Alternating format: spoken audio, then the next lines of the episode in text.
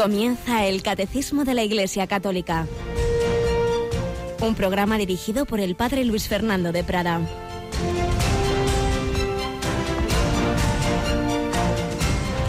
Alabados sean Jesús, María y José. Muy buenos días y bienvenidos a esta nueva edición del Catecismo de la Iglesia Católica en que con la gracia del Señor pues queremos ahí ponernos a sus pies, aprender eso que Él nos enseñó, nos transmite la Iglesia y justamente en la mitad de este mes de junio, mes eucarístico, mes del corazón de Jesús, 15 de junio, Santa María Micaela del Santísimo Sacramento, una mujer amante del Señor presente en la Eucaristía y por ello mismo también de los pobres, de los marginados, de las marginadas, en aquel momento ese carisma especial de atención a las mujeres más necesitadas de España y es que no hay no hay separación entre la Eucaristía y el amor fraterno.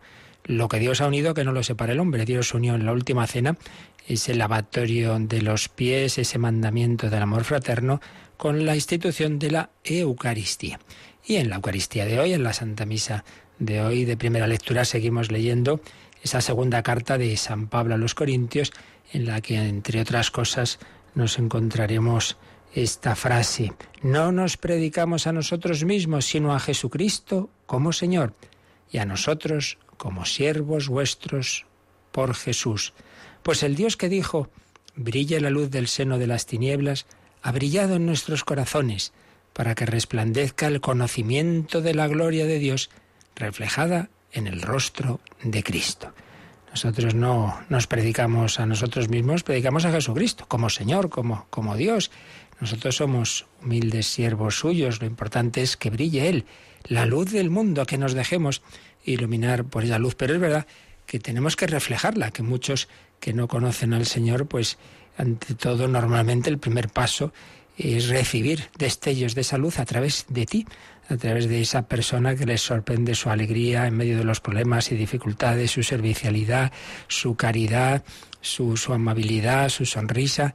Tienes que pedir al Señor ser reflejo de su luz, esa luz de Cristo que también a través de Radio María se extiende de manera misteriosa. Tenemos con nosotros a Yolanda Gómez. Buenos días, Yolanda. Muy buenos días, Padre. Bueno, y una luz y unas ondas que transmiten por diversos acontecimientos y momentos de oración, como vamos a hacer este fin de semana, ¿verdad? Vamos a tener dos momentos muy bonitos que tienen que ver mucho con el corazón de Jesús. Así Uno es, el, sábado, por la noche. Eso es, a, partir de las diez y media de la noche eh, vamos a retransmitir la vigilia que va a tener lugar en el Cerro de los Ángeles, esa renovación, digamos, al corazón de Jesús. Eh, ya nos acercamos a ese centenario eh, de la renovación de, España, bueno, de la, de, la consagración, de, la consagración de, España. al corazón de, Jesús, que fue, pues será en el 2019 que además mm. coincidirá, es muy bonito, por lo menos yo lo veo así, con los 20 años de Radio María, si Dios quiere. no, había caído yo, muy astuta. Me, gusta a mí eso.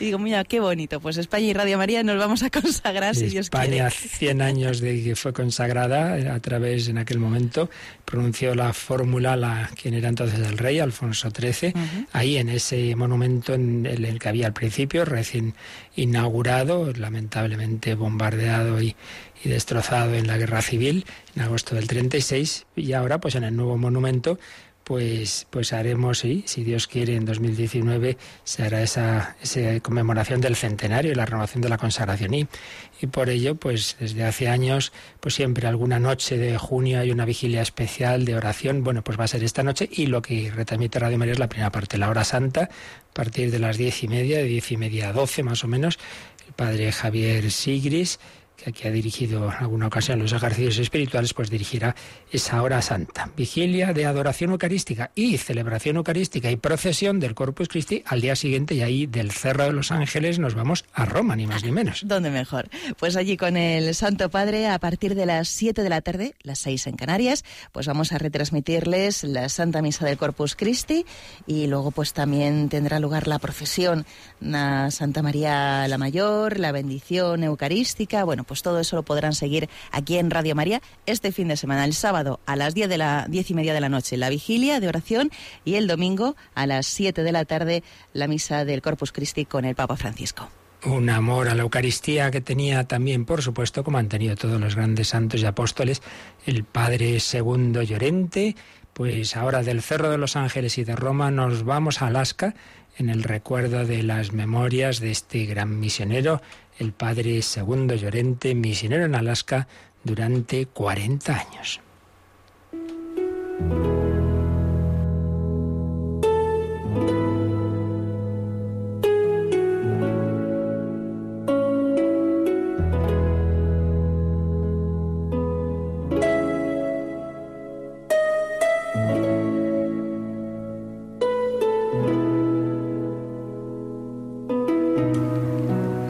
Espigando fragmentos de las memorias del Padre Segundo Llorente para meternos más en el corazón de un gran misionero, para que valoremos más también la labor de tantos misioneros que en la historia han dejado todo por anunciar el Evangelio y para que nosotros también seamos misioneros. Estamos recordando sus primeras semanas en Alaska, el conocimiento de lo que allí había, de lo que habían hecho sus predecesores y lógicamente esa adaptación para poder evangelizar hay que conocer a ese pueblo y a ser posible hablar su lengua. Nos cuenta lo siguiente. Cada mañana, después del desayuno, un chico de nombre Clement Joseph de 16 años venía a mi habitación a enseñarme el lenguaje esquimal.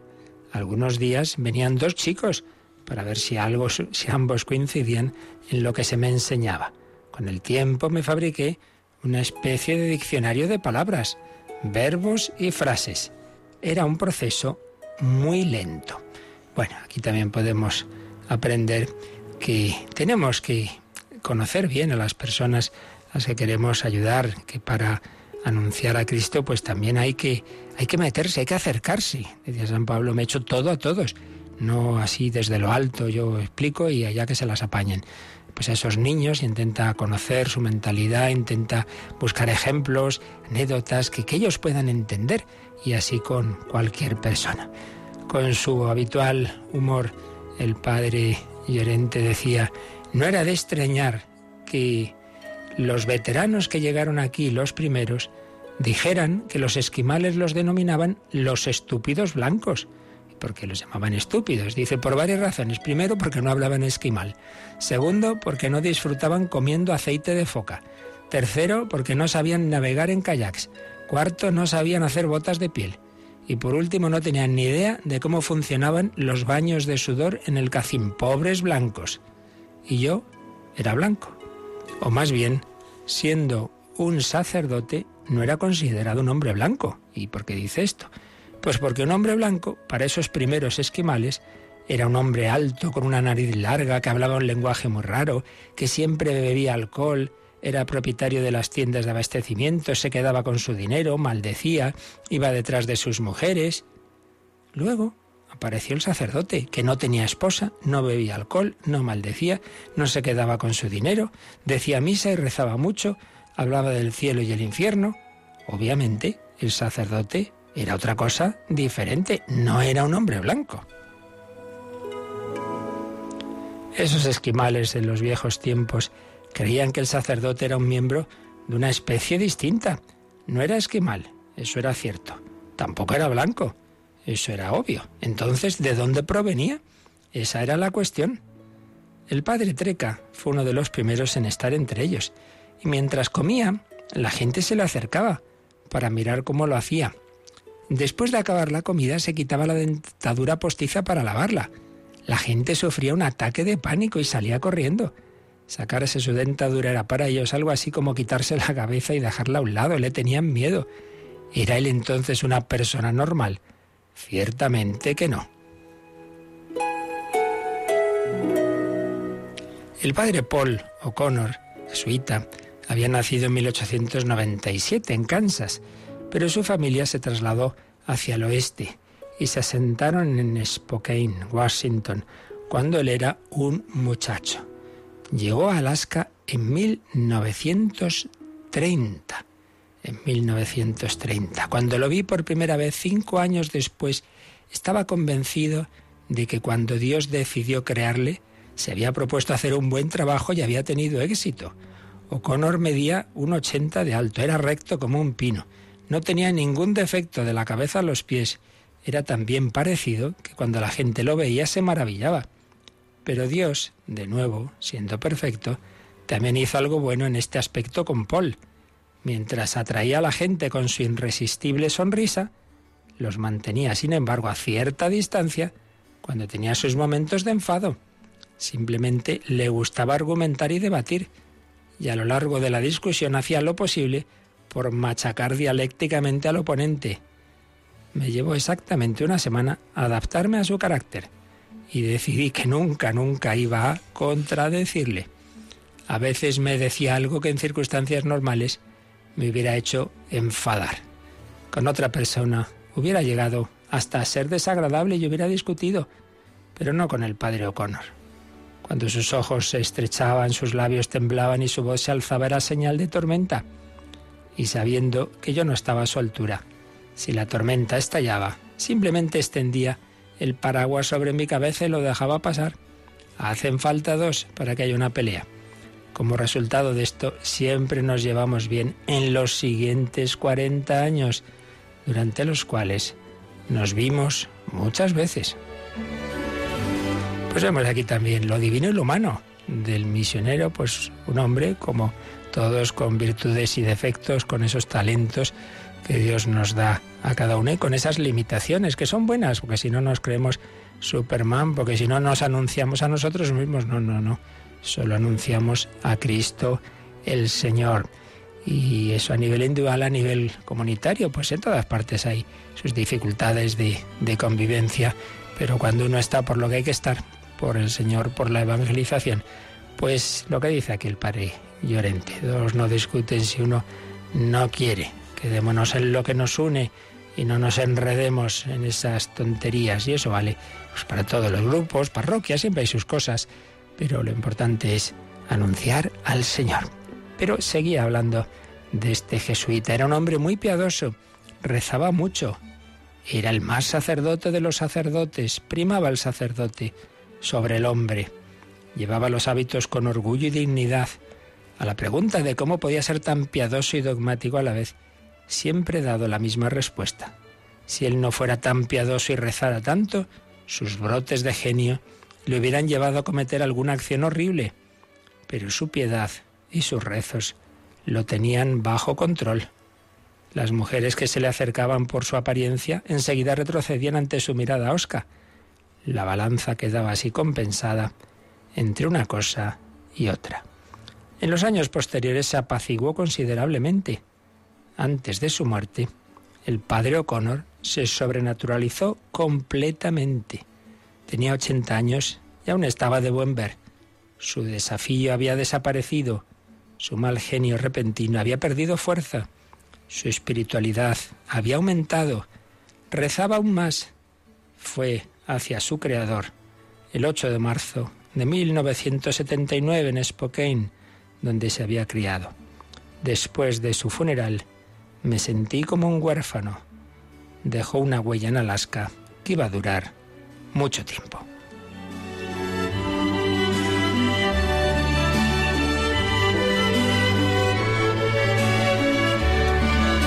Pues hombres que se han dejado su vida en tantos lugares, en tantas misiones como esta de Alaska y en las que Dios ha ido haciendo su obra. Este hombre tenía ese temperamento fuerte, ese mal genio, pero veía al padre Llorente como el Señor iba, le había ido trabajando, como una persona también, apóstol que yo conozco, que dice, poco a poco Dios me va llevando del Cantábrico al Pacífico. Antes era demasiado así impulsivo y me dejaba llevar de esos ataques y ahora ya me voy haciendo más pacífico. Pues pidamos al Señor ese corazón de Cristo fuerte y a la vez manso y humilde. También el Señor a veces se, puse, se ponía muy serio, bien lo sabemos, incluso con ese látigo echando a los vendedores del templo.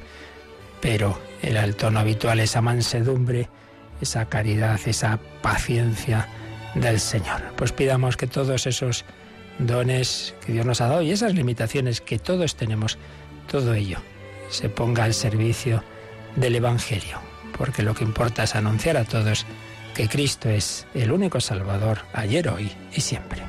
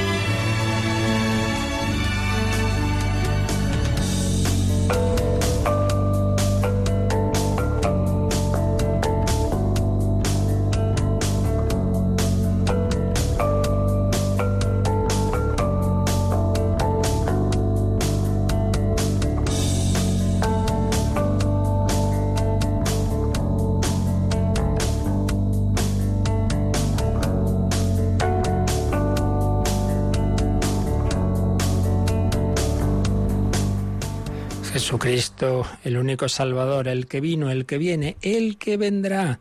Estamos hablando de esa segunda venida de Jesús, vendrá mm, para en gloria para juzgar a vivos y muertos, pero estábamos viendo cómo en la escritura se nos habla de distintos acontecimientos eh, que se van a dar en esa etapa final de la historia. Ya estamos en esa etapa final de la historia, lo que no sabemos es si la etapa durará un año o mil porque para el Señor un día es como mil años, mil años como un día.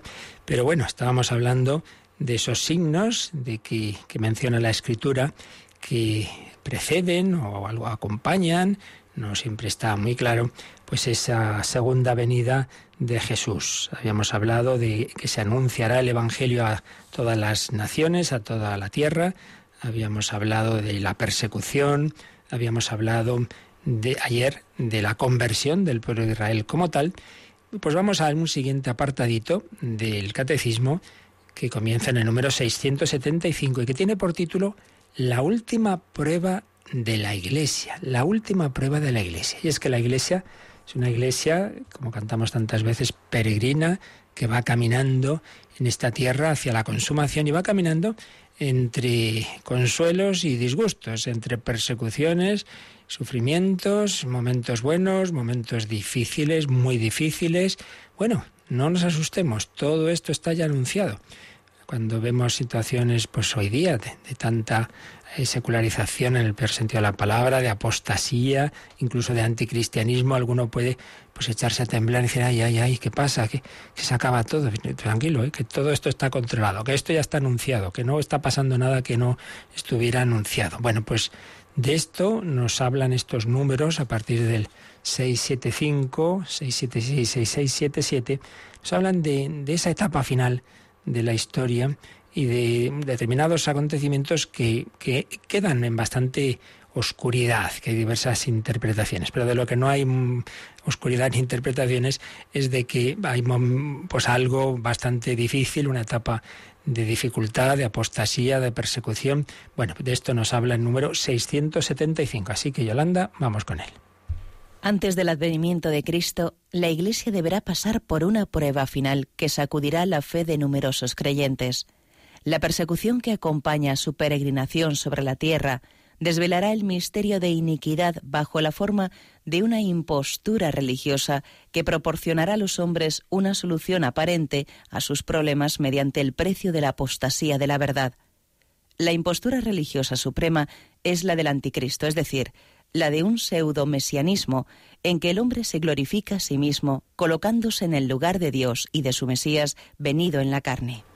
Bueno, pues menudo número, menudo numerito que acabamos de leer, que nos dice que antes de esa victoria final de Jesucristo, antes de esa parusía, que ya hemos insistido mucho, que debemos pedirla, que debemos desearla, que debemos esperarla, que lamentablemente tenemos bastante olvidado en nuestra espiritualidad, eso que en cambio la primera generación cristiana tenía tan viva, ven Señor Jesús, vuelve cuanto antes, pues pidámoslo. Pero sepamos también que está anunciado que antes de esa victoria final, la Iglesia deberá pasar por una prueba final. Siempre ha habido pruebas, bueno, pues una todavía, si cabe, más difícil todavía. Una prueba final que sacudirá la fe de numerosos creyentes. Esto pasa ah, también a nivel individual. Una persona puede tener fe, más o menos fe, pero se va a ver realmente si tiene poca, mucha o muy poquita, muchísima, si le llega una circunstancia personal o familiar muy difícil. Pues de repente muere alguien inesperadamente, mm, no digamos si es tu hijo, si es tu hijo, no digamos si son varios, un accidente, muerto de repente tu mujer, tus hijos, madre mía. Si esa persona se mantiene unida al Señor, evidentemente tenía mucha fe. Si no, dirá, ah, todo mentira, me he enfadado con Dios, esto no puede ser, si Dios ha permitido esto, entonces es que es falso todo, no sé qué. Bueno, pues las pruebas duras son las que o maduran la fe o nos hacen ver que, no la tenía, o teníamos poca, muy poca, y digamos perdemos la fe.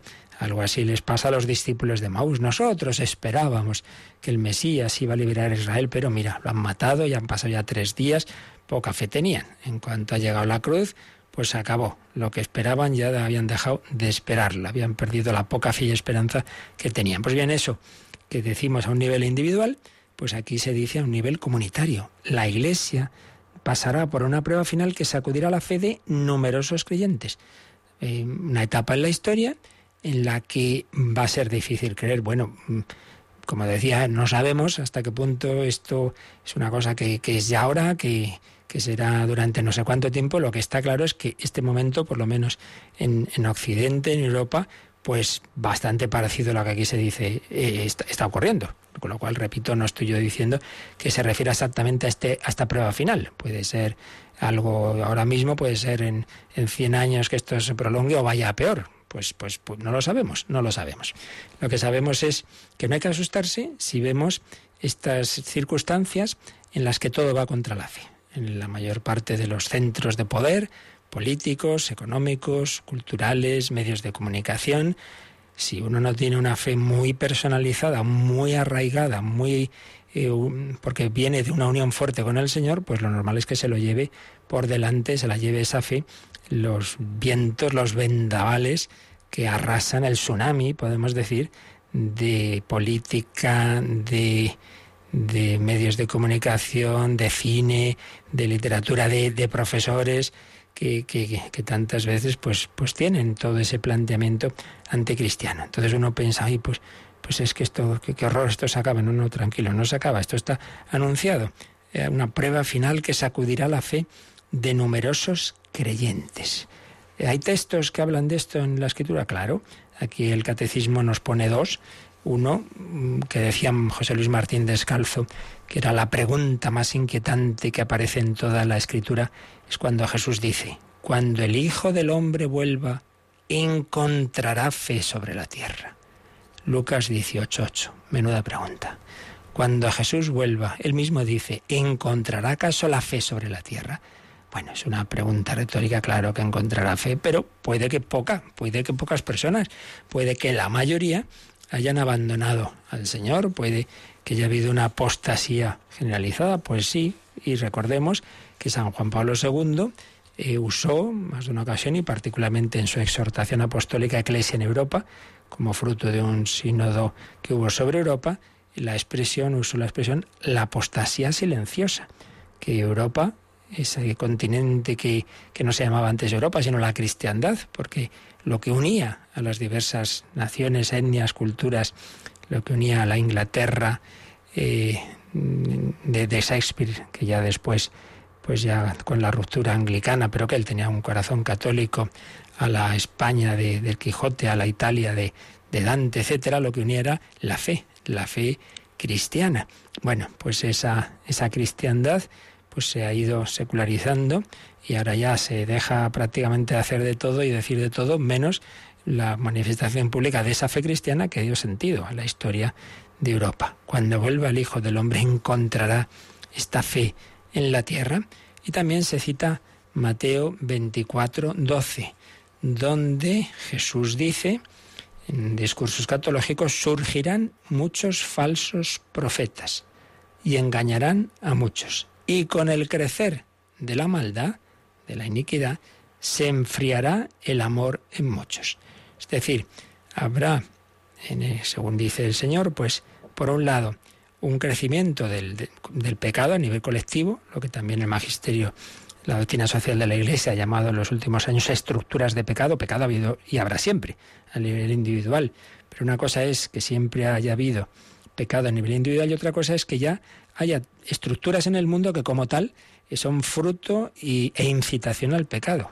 Y, algo como estructuras muy fuertes en, en, el mundo, que, todas ellas, bueno, yo qué sé, por ejemplo, me viene a la mente, ¿no? Pues cadenas de, de, hoteles eh, que con nombres más o menos disimulados, pero en el fondo son lugares de prostitución, pero ya no como una cosa así, bueno, que siempre ha habido, más o menos oculta, no, no, no. Pues ahí por todo lo alto, y yo qué sé, el comercio de, de las armas, que el, Papa Francisco tantas veces ataca y dice, hombre, estamos por un haciendo un discurso de la paz, no sé qué, y esa misma nación que está haciendo, que dice que vamos a trabajar por la paz, luego bajo cuerda está vendiendo armas a esos para que se maten. Hombre, pero ¿en qué quedamos?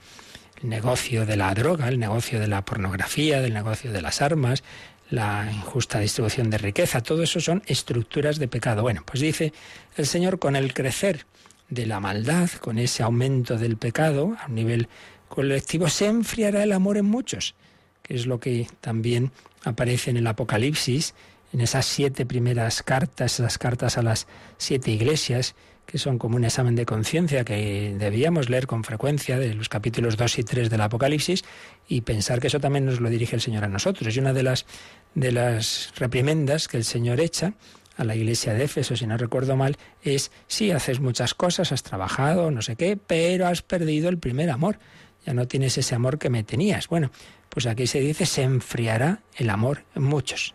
Pérdida de fe, pérdida de esperanza, pérdida del amor. Por tanto, está anunciado, está anunciado, pues una, eh, una etapa más o menos del final de la historia, prueba final, en la que todo será, estará, digamos, contra la facilidad de la fe y por ello, pues muchos van a ir cayendo ahí van a perder la fe, la esperanza, el amor, o por lo menos se va a debilitar mucho. Por tanto, no nos asustemos, esto está anunciado. Pero más cosas todavía. La persecución que acompaña a su peregrinación sobre la tierra, la persecución que acompaña a la peregrinación de la Iglesia sobre la tierra, desvelará el misterio de iniquidad, entre comillas, que es una expresión que usa San Pablo. Y es que el mal no simplemente es, pues eso, una abstracción, no simplemente es la suma de pecados que hacemos los hombres, no, no, aquí hay misterio. Así como Dios es el misterio sumo, porque Dios supera toda nuestra capacidad de comprensión, Dios, Dios siempre es más, Dios es otro, Dios no entra en nuestra cabeza. Nuestra razón llega a Dios y puede entender cosas, pero nunca vamos a meter a un Dios infinito en nuestra cabeza. Evidentemente que no es el misterio por excelencia, el misterio infinito. Pero también hay otro misterio, no infinito por supuesto, pero hay un misterio en la maldad. Hay cosas que uno dice, mira, esto, esto no se entiende. Que una persona se deje llevar del genio, que haga esto, lo otro, bueno, sí, se puede entender. Pero tanta maldad, como tantas veces hemos visto en la historia, en los genocidios, esa crueldad, esas cosas tremendas. Aquí, aquí parece que hay algo más que no vemos, sí, el misterio de iniquidad. No hay que olvidar que la primer, el primer pecado no es de los hombres, es de los ángeles que se rebelaron contra Dios y, son aquellos que llamamos demonios. Dios no ha creado demonios, Dios ha creado ángeles buenos, pero algunos se rebelan contra Dios, se fijan en el mal, se quedan como cristalizados en la actitud negativa y entonces ahí tenemos esa actitud satánica. Esos seres personales no son una abstracción, no son una idea, no son un mito, seres personales que, que, que, están, pues eso, totalmente identificados con ese sumal y lo promueven, es como cuando en una pandilla de, chiquitos, de, chicos, de chicas, pues algunos se corrompe y que intenta pues corromper a los demás y llevar a los demás a lo mismo. Venga, oye, venga, prueba esto, que no pasa nada, venga, vamos a beber, venga, vamos a fumar, vamos a no sé qué. Bueno, pues eso ya lo vemos, que esto pasa. Pues también pasa, entre, los ángeles quieren transmitir su rebelión contra Dios a los hombres, misterio de iniquidad. Y, pero antes de seguir acabando la frase, Vamos a ver las citas que pone aquí cuando dice el catecismo, cuando menciona que esa persecución que acompaña la peregrinación de la Iglesia sobre la tierra. Entonces, cuando habla de esa persecución, nos pone dos citas. Lucas 21, 12. Ya habíamos visto otras, pero vemos estas. Dice el Señor, antes de todo eso, antes de, de lo que está diciendo que ocurrirá al fin del mundo, se apoderarán de vosotros, os perseguirán, os entregarán a las sinagogas, os meterán en las cárceles, os harán comparecer ante reyes y gobernadores por causa de mi nombre. Esto servirá de ocasión para dar testimonio. Fijaos, lo primero, pues nos asustamos todos un poco. Bueno, lo que ha ocurrido a 20 siglos de historia, aquí no, no, hay nada que no sepamos desde el primer momento. Pues ya desde el primer mártir Esteban hasta los que ahora mismo están en la cárcel, como Asia Vivio, tantas personas que están sufriendo, tanto eh, desde planteamientos de, de países comunistas como Corea del Norte o China, hasta en otros en que, en que está en el poder un islamismo más, más radical, etcétera, pues esto se está dando. Eh, pero fijaos que luego termina siempre en positivo. El mal que Dios permite siempre es para sacar un bien. Esto servirá de ocasión para dar testimonio. Veámoslo así. Hay persecución. Bueno, si no hubiera perseguidores no habría mártires. El mártir es, el, es la suprema muestra de amor al Señor. Es el, el, prototipo que la Iglesia se ha tenido de prototipo de, de, santo, ¿no? El mártir, el que ha imitado al rey de los mártires que es Jesucristo.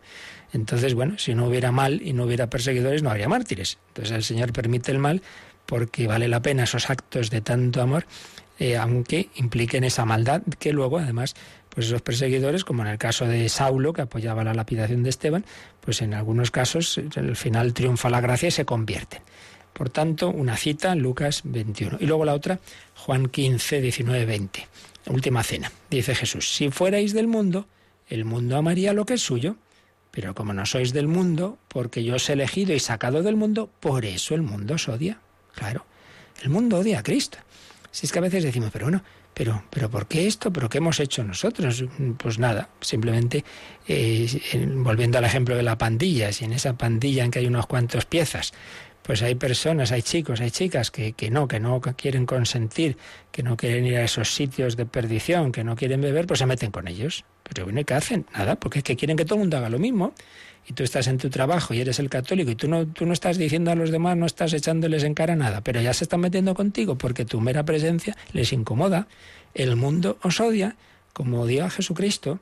Acordaos de la palabra que os he dicho, el esclavo no es más que su Señor. Si a mí me han perseguido, también a vosotros os perseguirán. Si han guardado mi palabra, guardarán también la vuestra. De nuevo, la última palabra es positiva. Es verdad que, que aquel que, que odia bien al cristiano, persigue al cristiano, pero también es verdad que el que busca la verdad, y valga la redundancia, pues también a través de tu presencia y de que lo puedas estar pasando mal en tu trabajo, pero tranquilo, que luego también cuando esa persona esté en un mal momento, a quien va a acudir es a ti. Y puedes ser tú también ocasión de que se, se acerque al Señor, de que le abra las puertas. Pues vamos a pedírselo al Señor, que cada uno de nosotros y nuestro mundo, que tantas puertas le cierra al Señor, se las abra. Recordemos que Dios tiene caminos misteriosos que no están en nuestros planes. Por ejemplo, muy bonito lo que dijo Benedicto XVI cuando fue a Fátima. Eh, recordemos que en 1917 había un gobierno masónico laicista en Portugal que estaba en una persecución a la iglesia, que había desterrado a sacerdotes. No era una persecución muy sangrienta, pero, pero sí de, bueno, lo que tantas veces pasa, de, de dificultades en la enseñanza, etcétera. Y entonces decía Benedicto XVI, bueno, cuando el hombre le cierra las puertas a Dios, Dios abre la ventana. Y la Virgen entró por la ventana en Portugal y vaya que se entró. Y fue la evangelización que ha hecho Fátima, pues ha sido muy superior a la que podían hacer todos los sacerdotes portugueses juntos. Ya podían echarles que la Virgen evangeliza por otro camino. El Señor tiene sus caminos, no nos asustemos. Sí, está anunciada la apostasía, pero también está anunciada la victoria de Cristo y de María. Por fin mi corazón inmaculado triunfará abramos las puertas a nuestro Señor Jesucristo.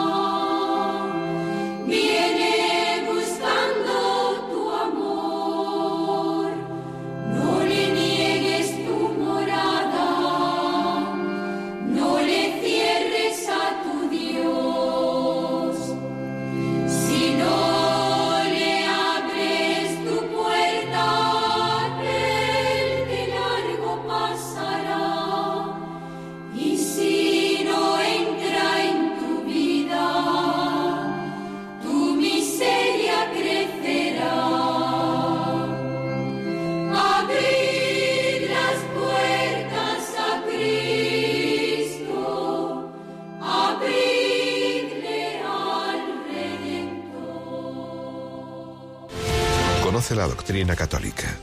Escucha el catecismo de martes a jueves de 8 a 9 de la mañana. Y los sábados, a la misma hora, profundizamos en los temas tratados en el programa En torno al catecismo. Abrid las puertas a Cristo y sin embargo se nos está hablando de esa última prueba de la Iglesia, ese cerrar la humanidad muchas puertas a Cristo. Dice esta frase que estábamos a medias de ella, del número 675 del Catecismo, la persecución que acompaña a su peregrinación sobre la tierra, la peregrinación de la Iglesia, desvelará el misterio de iniquidad bajo la forma de una impostura religiosa que proporcionará a los hombres una solución aparente a sus problemas mediante el precio de la apostasía de la verdad. Madre mía, qué frasecita.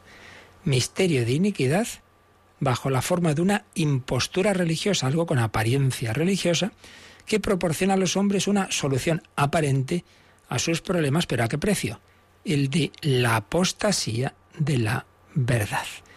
Bueno, esto es algo que diversos pensadores, eh, algunos de manera profética, desde el siglo XIX, han anunciado pues algo que se veía venir en la evolución de, de la filosofía y de la reflexión de, tantos autores de la época moderna, pues el plantear una especie de, de humanitarismo sin Cristo, a veces con Dios, un Dios más o menos del deísmo, un Dios lejano que no interviene en nuestra vida, pero un humanitarismo con palabras así muy grandilocuentes de la paz, la justicia, la libertad, la solidaridad, la democracia, no sé qué, no sé cuántos, pero y dice, no se preocupen, el bienestar, todos vamos a estar estupendamente, solución aparente a sus problemas mediante el precio de la apostasía de la verdad para que todos nos llevemos bien, dejemos de lado pues esas convicciones religiosas que lo que hacen es que nos peleemos,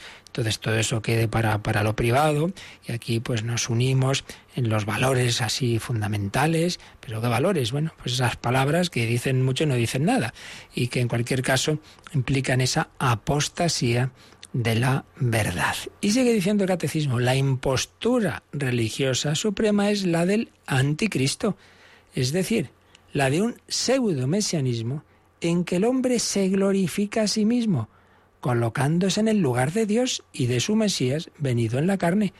Entonces, personajes que han aparecido en la historia y que aparecen, que nada, parece que con ellos ya viene la salvación, ¿verdad? Y con ellos pues llegamos a esa justicia, a esa paz, a ese, eh, ese bienestar en que todo nos ve estupendamente. Entonces aquí tenemos el verdadero Mesías, es el anticristo es el anticristo. Hay una, bueno, hay varias obras eh, literarias eh, que, a veces, pues casi uno diría que son proféticas. Hay una que el Papa Francisco ha citado varias veces, el, amo del mundo, de un converso inglés, era de una familia muy importante del anglicanismo inglés, pero eh, Benson, Robert Benson se convierte al catolicismo y escribe El amo del mundo. Yo recuerdo que leí esta novela pues en mis épocas jóvenes y me impresionó. El final es precioso, impresionante y viene a ser esto. Como pues en un momento de la historia pues aparece un personaje, el amo del mundo, que con esos discursos grandilocuentes pues atrae a la, la humanidad y entonces la paz, la justicia, no sé qué, tal, tal, pero eh, abandonando, abandonando esa fe en, en Jesucristo y, parece que nada, todo el mundo le sigue, se produce esa apostasía, pero hay también otra más breve, que es el, relato del anticristo de Vladimir Soloviev. Tengo, la tengo aquí, esta es brevecita, y vais a ver eh, esto que acaba de decirnos el catecismo, pues hay un momento dado, convoca el emperador, que es realmente este personaje, es, el anticristo, convoca a los cristianos, tanto católicos, ortodoxos, protestantes, entonces les ofrece pues muchas, mm, muchas ventajas, eh, os doy esto, lo otro.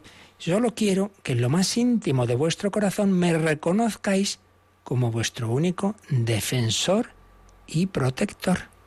Aquellos que en conciencia y sintiéndolo me reconozcan como tal, que vengan a sentarse junto a mí. Entonces, pues la mayor parte de esos cristianos de, las diversas confesiones van, van donde está él, la mayoría. Pero hay un, grupo que no, que no lo hace. Y entre ellos se escuchaba un murmullo, non prevalebo, non prevalebo, no prevalecerán las puertas del infierno. Entonces el emperador dice, pero bueno, pero, pero ¿por qué no venís? Pero ¿qué es lo que qué es lo que podemos hacer? Pero ¿qué puedo hacer todavía por vosotros, hombres extraños? ¿Qué queréis de mí? Decídmelo vosotros mismos. ¿Qué es lo que más apreciáis en vuestro cristianismo?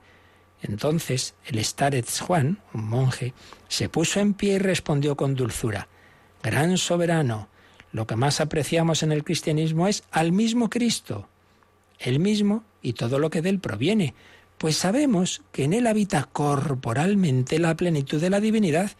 También de ti, oh soberano, estamos dispuestos a recibir todo bien, pero solo si podemos reconocer en tu mano generosa la santa mano de Cristo. Nos has preguntado qué podías hacer por nosotros.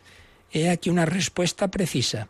Aquí y ahora, confiesa ante nosotros a Jesucristo, Hijo de Dios, que se encarnó, resucitó y de nuevo vendrá confiésalo, y nosotros te acogeremos con amor como verdadero precursor de su segunda y gloriosa venida. Cayó y clavó la mirada en el rostro del emperador, en el que estaba sucediendo algo tremendo.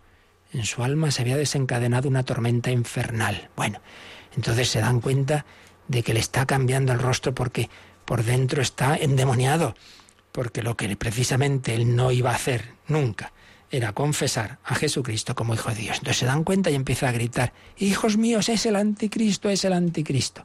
Sé que había prometido muchas ventajas, no os preocupéis, a todos los cristianos os voy a proteger, os daré lo que me pidáis, pero con tal de que me reconozcáis como el único Señor. Ah, no, hijo mío, no, de eso nada. Nuestro Señor es Jesucristo, no adoréis a nadie más que a Él. ¿Qué es lo que más apreciáis en vuestro cristianismo? La paz, la justicia, la solidaridad. No, al mismo Jesucristo. Luego de él vienen esos bienes, pero ante todo al propio Jesucristo. y ese es el peligro de nuestro cristianismo. Es un cristianismo sin Cristo. Es un cristianismo meramente de valores, de, de determinadas actitudes, que a veces lamentabilísimamente pues es lo que se transmite en determinadas pastorales, colegios, etcétera, no se anuncia a Cristo, no se anuncia a un Cristo vivo, no se le transmite, no se fomenta la vida de los sacramentos, de la oración, simplemente pues esos valores buenos no faltaría más, los valores del reino, que se dice, pero sin Cristo. Bueno, pues estamos haciendo el juego al anticristo, ni más ni menos, no es ninguna broma. Ese buscar ese, ese bienestar, esos valores, pero al precio de la apostasía de la verdad. El misterio de iniquidad bajo la forma de una impostura religiosa que proporcionará a los hombres una solución aparente a sus problemas mediante el precio de la apostasía de la verdad. La impostura religiosa suprema es la del anticristo, es decir, la de un pseudo-mesianismo en que el hombre se glorifica a sí mismo colocándose en el lugar de Dios y de su Mesías venido en la carne. Entonces vienen aquí varias citas del Nuevo Testamento.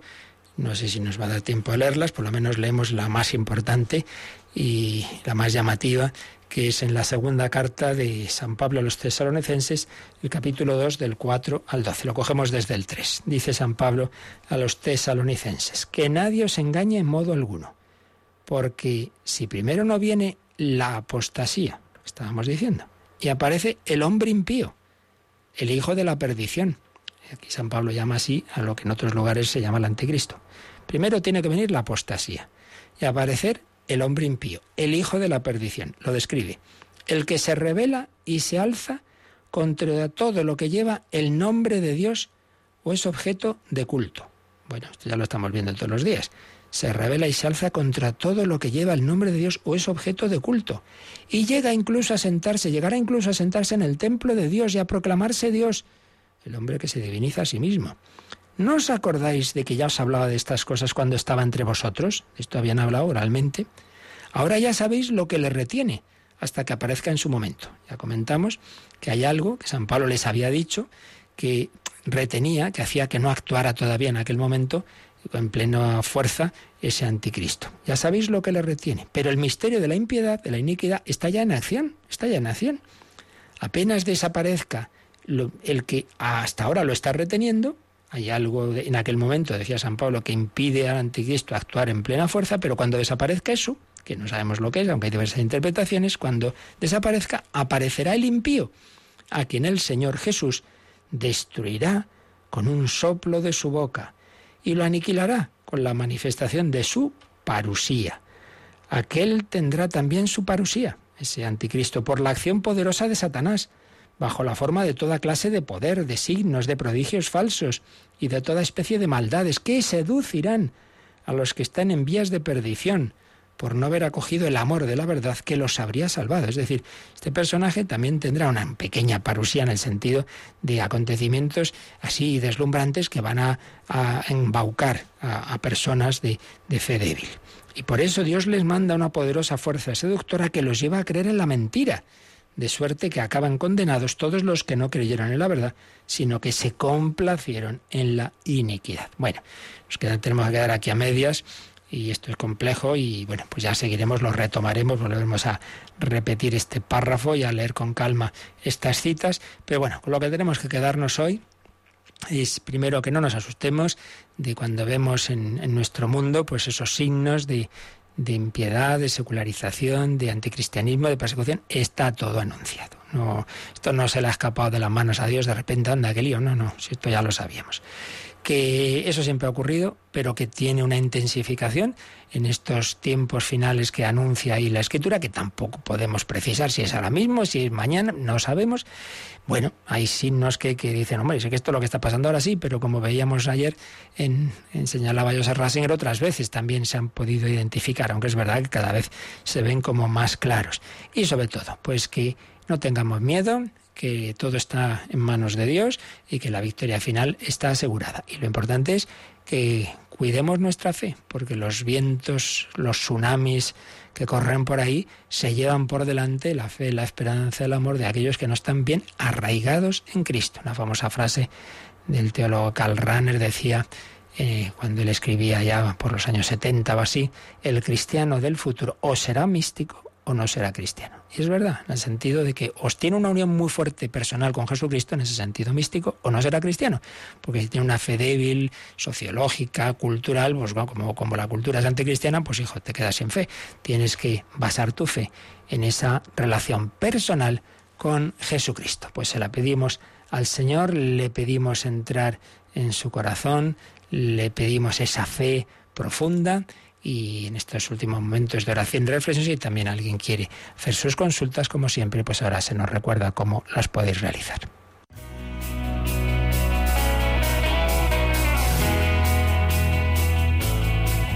Participa en el programa con tus preguntas y dudas. Llama al 91 005 9419. 91 005 9419 también puedes escribir un mail a catecismo arroba Catecismo arroba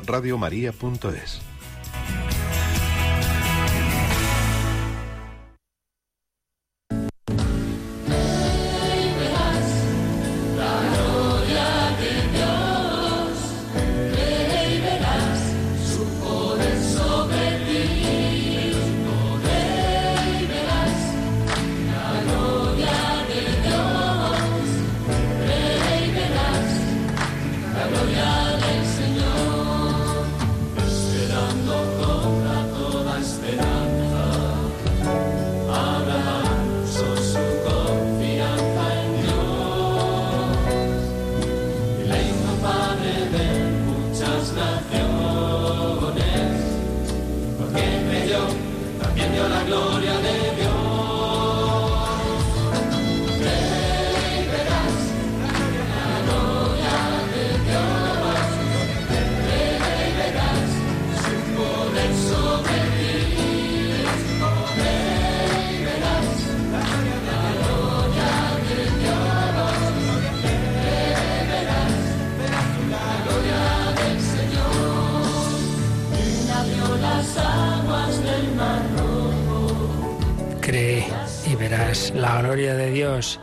pidamos al Señor esa fe. Nos escribe María Jesús. Agradezco muy mucho su programa que nos ayuda a conocer la doctrina.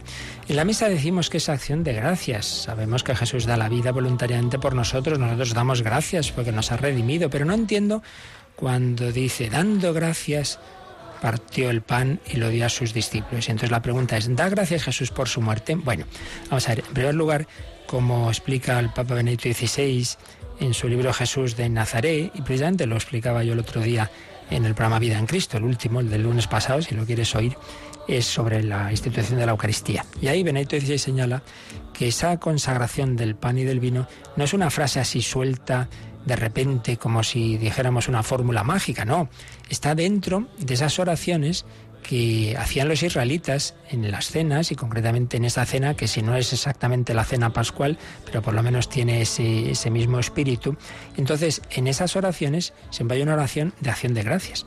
Dar gracias a Dios por la vida, dar gracias a Dios por la Pascua, dar gracias a Dios por los alimentos, como hacemos cuando vamos a comer. Entonces, dando gracias, como Jesús siempre daba gracias, cuando iban a la, a, la comida.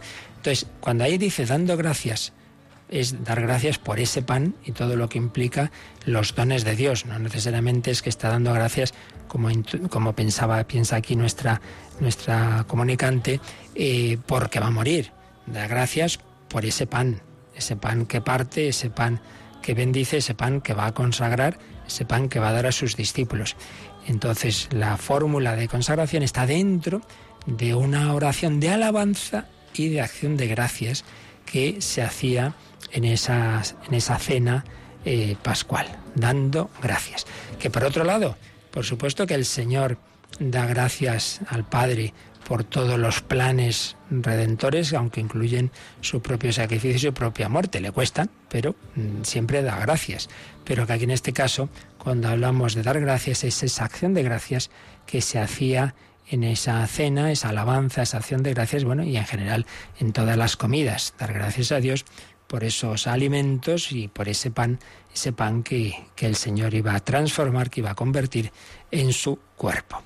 Muy bien, pues precisamente hoy jueves, jueves del mes de junio, del mes del corazón de Jesús, en esta semana del Corpus Christi, de hecho hoy tendría que ser, y en algunas ciudades en algunos lugares se celebra el Corpus Christi, en otros lo tenemos trasladado al domingo, bueno, y encima Santa María Micaela del Santísimo Sacramento, así que todo nos invita hoy a la Eucaristía. Sea que tengáis, por supuesto, si tenéis la fiesta del Corpus en vuestra ciudad, no os la perdáis, esa Santa Misa, esa comunión, esa procesión, sea que no, pero bueno, intentar ir a la misa, intentar por lo menos tener ese rato de adoración ante Jesús que se ha quedado en el sagrario para algo, no de adorno, sino para que estemos con Él, para que nos dejemos amar por Él. Yolanda Gómez, tenemos ahí en nuestra capillita a nuestro Señor y que es lo que primero y último que hace todos los que llegan a nuestra radio pues tenemos la dicha de poder ir allí, saludarle, encomendar nuestro trabajo diario y antes de irnos, pues también vamos allí y le damos gracias por todo.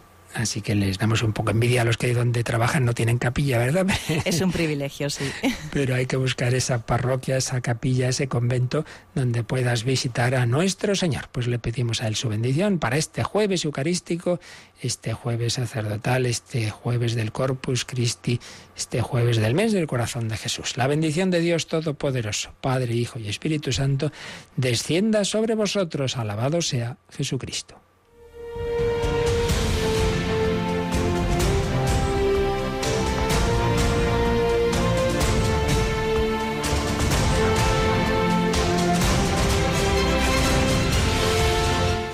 Han escuchado en Radio María el Catecismo de la Iglesia Católica.